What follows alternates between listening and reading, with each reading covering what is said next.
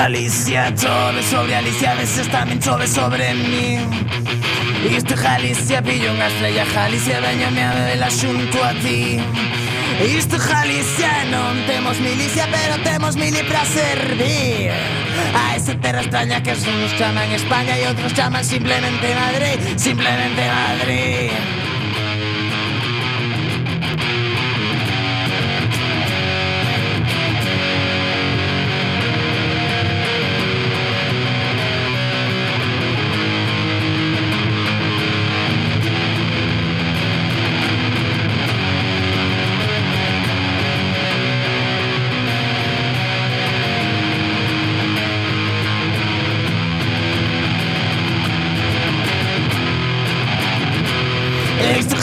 Galicia chove na Paricia chove sobre grande e o pim pim Isto Galicia pillo unha estrella Galicia paso de coller ningún fusil. Inda que isto é Galicia Non temos milicia protellamos mili para servir. Mira ti a esa terra extraña que os vais chaman España E nos chamamos simplemente Madrid Simplemente Madrid. Empujamos que hablo de ti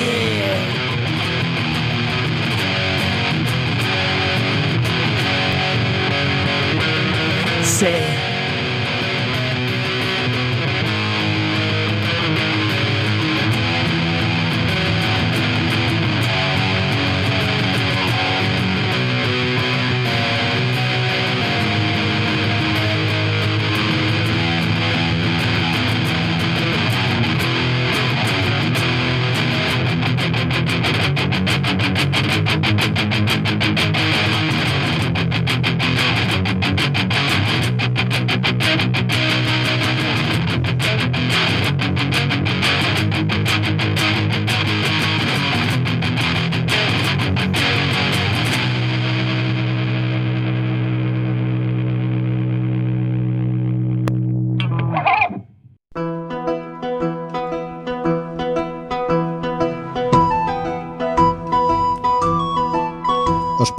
viaxe. Unha viaxe marítima para dar comenzo. E a vez os pido un favor. Situaros no século XVII e utilizade a vosa imaginación para ser os protagonistas da viaxe. Sexamos piratas nun barco bacalardeiro.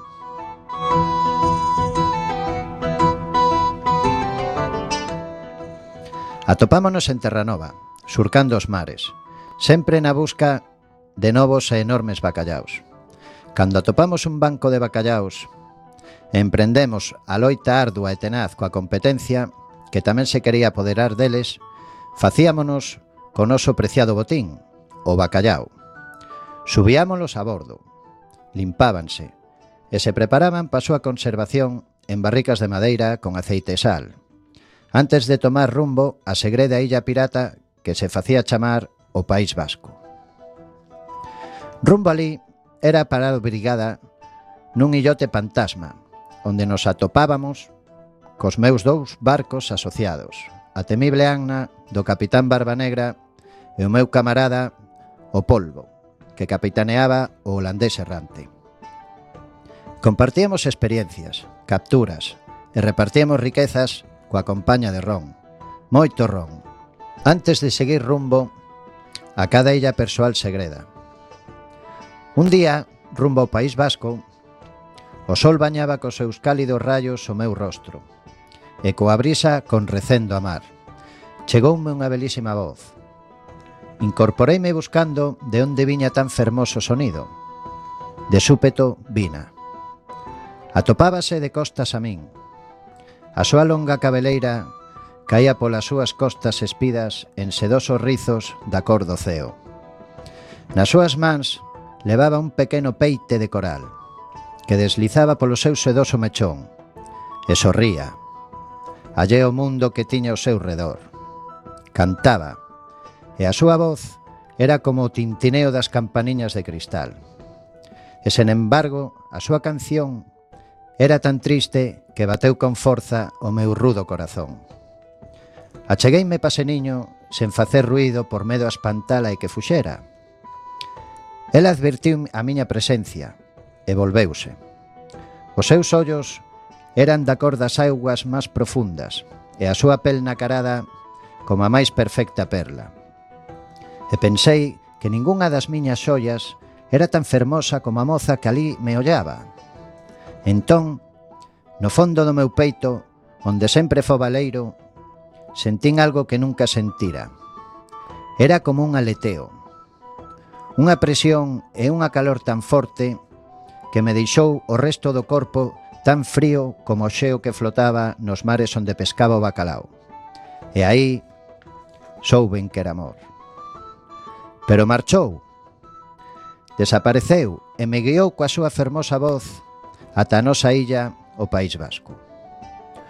Unha vez alí, a miña tripulación desembarcou para non voltar, porque dicían que un extraño e temeroso ruido que identificaron como pil, pil, pil, pil, asustoulles.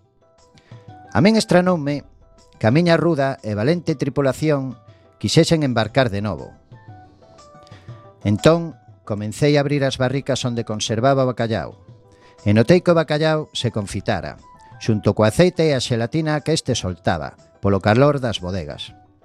E aí foi cando me percatei que ese medrento ruido pil, pil, pil era o bater da mestura do aceite e a xelatina contra a barrica na que se conservaba. Entón, foi cando decidín chamarlle bacallao o pil pil. Prato estrela que perdurará polos séculos na nosa segreda illa, o País Vasco.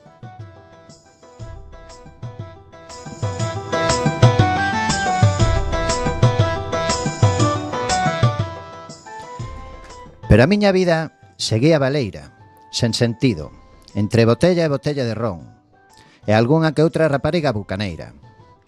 Decidín emprender unha viaxe eu só, pero desta vez a pé.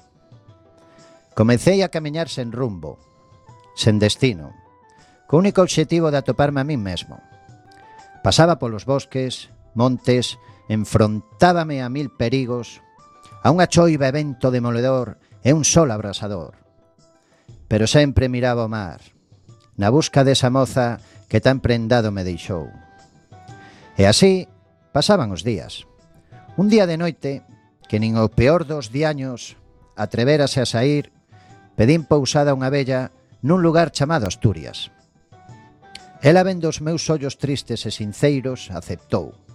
A cambio de axudala, cun neno que ali se atopaba e que non tiña máis de dous anos. Fíxenos en dubidar, pois recordábame cando eu era cativo e simplemente tiña que envolvelo cunhas quentes e sedosas mantas. Arrolábao mentras a vella me preparaba unha suculenta cea. Colleu un gran filete de tenreira e coas súas tremelicosas, pero encallosas mans, aplastouno. Cubriuno con xamón, con queso, con espárragos e pementos. E volveu a aplastar outro filete para poñelo en riba. Eu dixenlle que non facía falta máis carne, posto que era cara. Ela sorriu, dicindo que tiña moitas tenreiras. Cubrino de fariña, empapouno en ovo e volveu a aplastalo. Todo con fariña de rosca para logo freilo e darme acompañado dunhas picantes e sabrosas guindillas. E me dixo Isto para vostede por cachopear o meu neto. Eu sen saber o que significaba esa palabra preguntelle.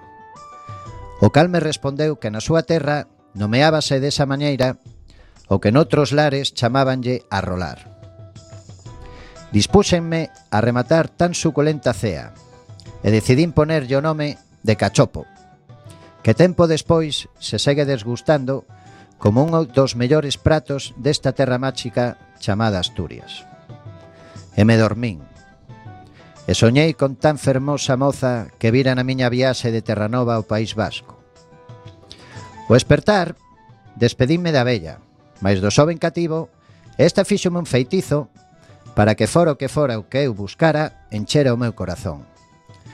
Coa valentía dun pirata e a ilusión dun neno, dispúxenme a seguir o meu camiño pola costa coa esperanza de volver a topar con tan bela enigmática moza, que tan fondo me calara. Un día sentado nunhas rocas, ocorreu o que eu ansiaba.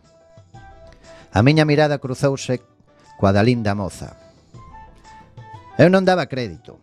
A súa cara iluminouse e recordei o feitizo da bella. Tan veloz como poiden, lancei mo mar. A serea asustada fixo por socorrerme, por medo a que poidese morrer afogado. Cando me tocou, toda a miña tristeza desapareceu e sentín unha profunda ledicia. Xuxeitoume forte e me levou ata unha pequena illa.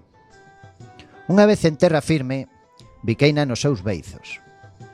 O meu rostro tamén cambiou. Sentí amor por aquel ser tan maravilloso. A serea era especial, Posuía o don de decidir se quería nadar ou camiñar. Pero o seu don só duraría dous días. Desexou camiñar no mesmo momento en que os meus beizos se separaron dos seus. E xusto nese intre, a súa cola transformouse nunhas fermosas e longas pernas.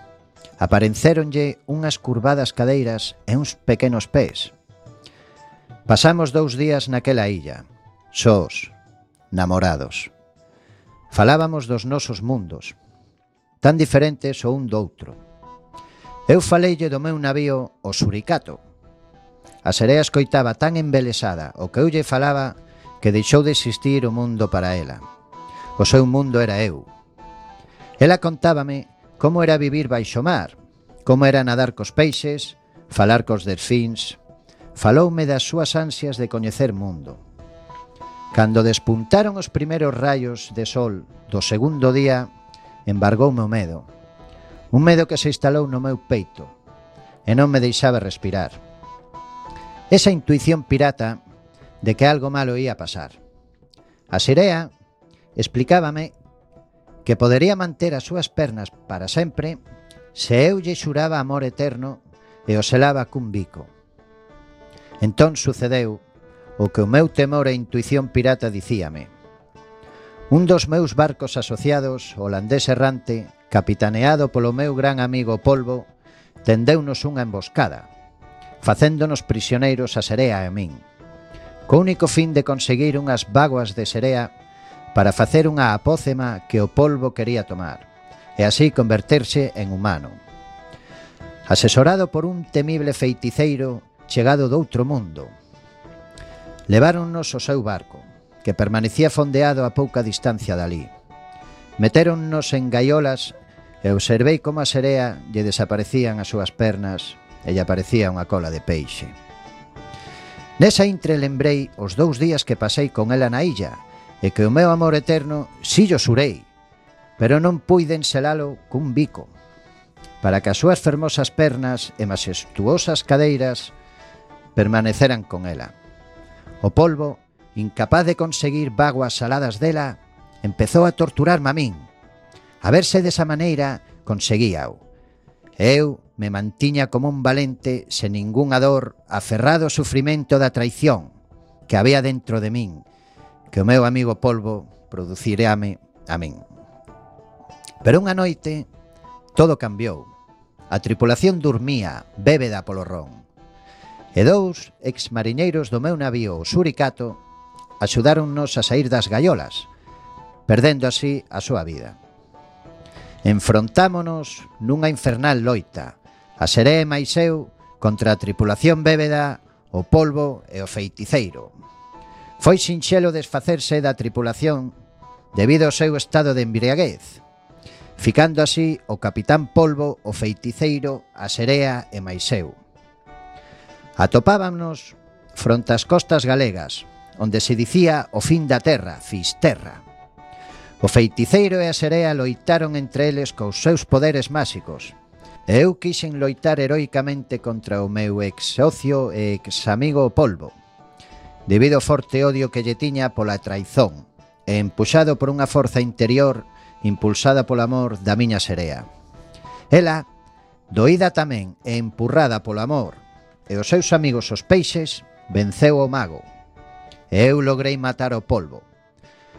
Non sen antes deixares unha maldición, que cos anos sería unha bendición. E dicía así, Nunca vos desfaredes de min, permanecerei polos séculos nos mares e inundarei do meu ser todas as costas. Daquela que haxa gran cantidade de polvos nas costas galegas. Por iso, actualmente, os polvos se lles maza antes, como a honra da loita que tivemos. Cócese, sal, pimentón e un bo aceite de oliva e o nominaríamos polvo a feira. Pero a historia non remata aquí.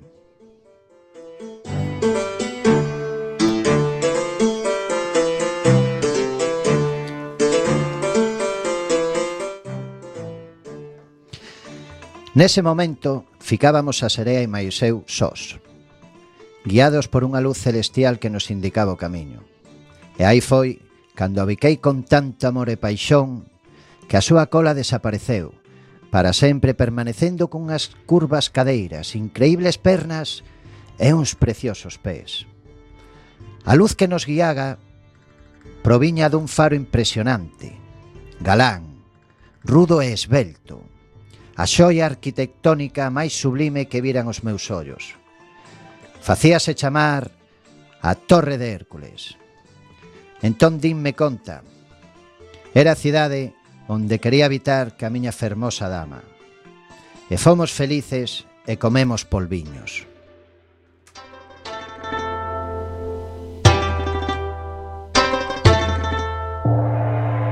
Polo amor dunha serea, imaginado por Luis Velasco.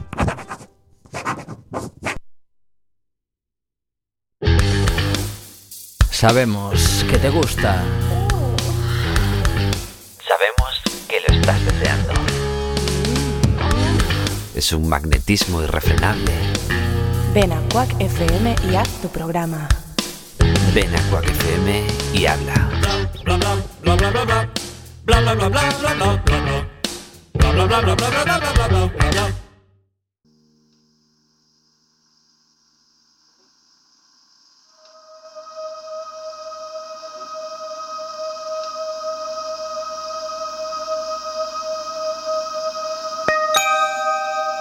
There's a plane and I am flying.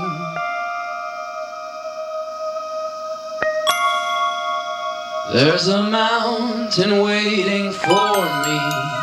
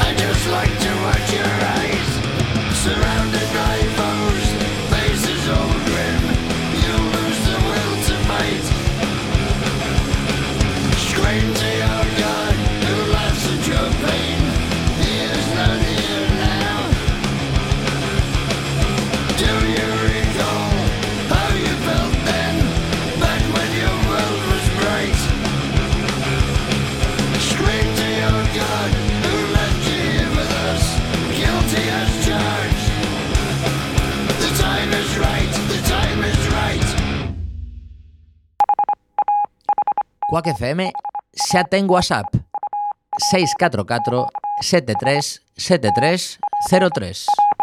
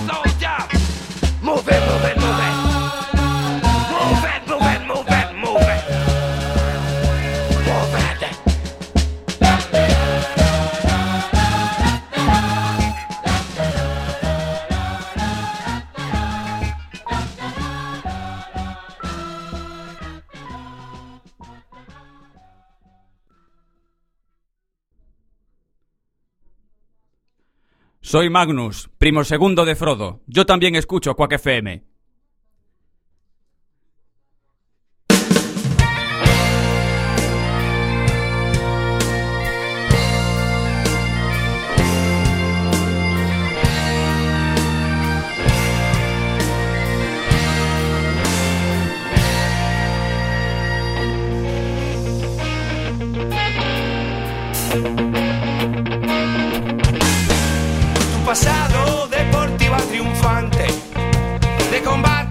y trofeos sin fin. Ya te invita a seguir siempre adelante, siempre adelante, gloria atlética del SIL. Ponferrada en ti tiene de sus glorias el más alto y magnífico blasón que del Bierzo ilumina las memorias. La Ponferradina nos enciende el corazón. Triunfa el Deportiva, adelante y arriba. Deportivo vencer en estás a mí.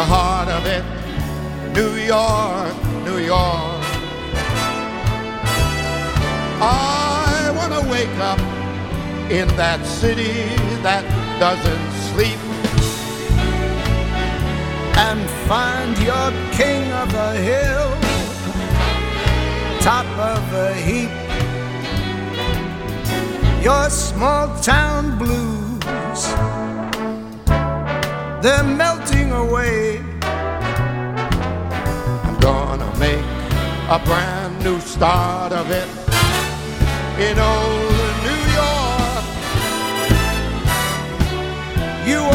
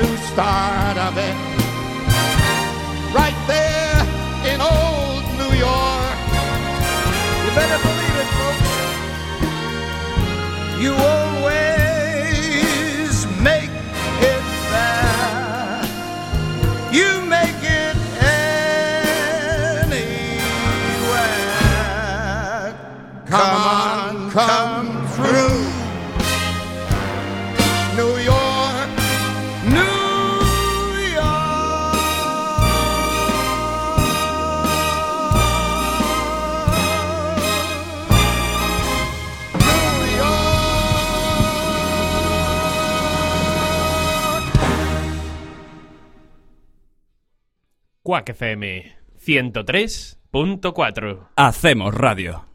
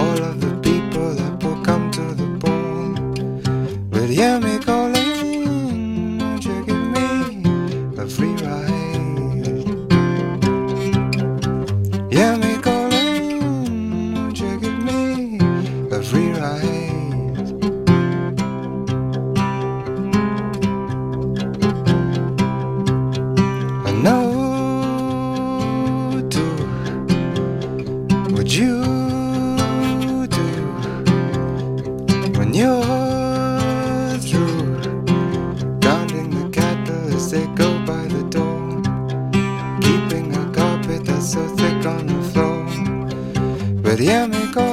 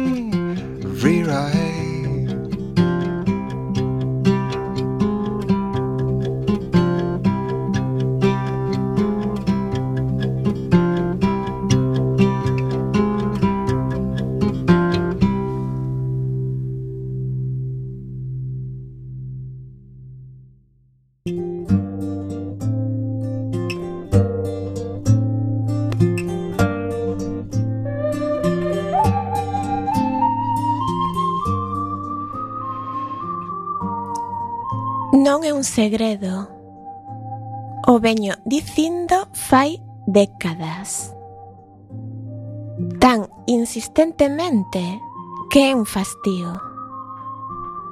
Unha e outra vez repetindo a mesma leria. A xente xa non se conmove por nada. As voces repiten unha e outra vez acontecementos e traxedias que o home xa non pode dixerir. A violencia inútil non leva a ningures. Eses gridos inhumanos que saen desfacendo o equilibrio dos ceos. A crueldade que racha a luz da beleza máis sinxela. Non é un segredo que todo o permisível estrague ese sentimento que teño dentro de min, como un galano que me deu a vida.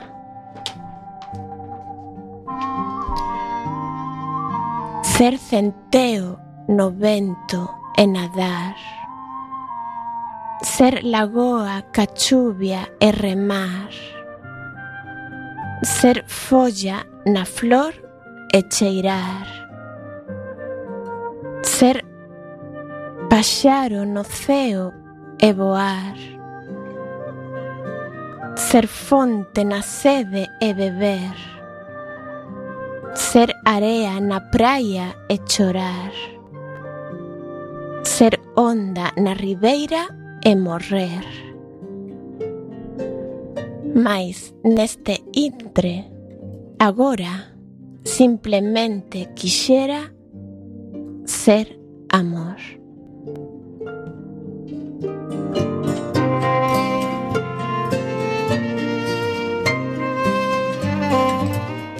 Acabades de escoitar os poemas Non é un segredo e Ser centeo no vento cos que María do Cargo Krukenberg abre o seu poemario Os límites do arreguizo, escrito no ano 2007.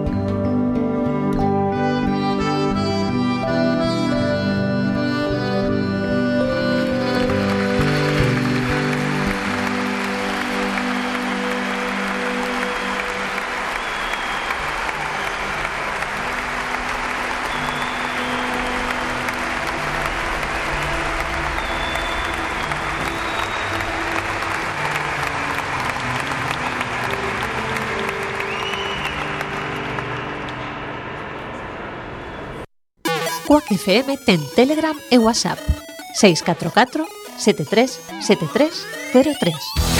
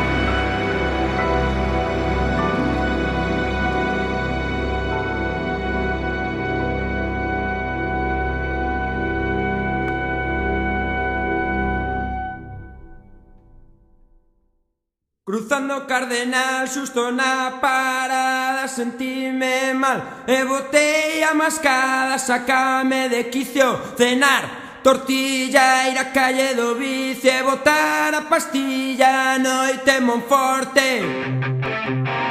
Noite Monforte. Noite Monforte. Noite Monforte, amor.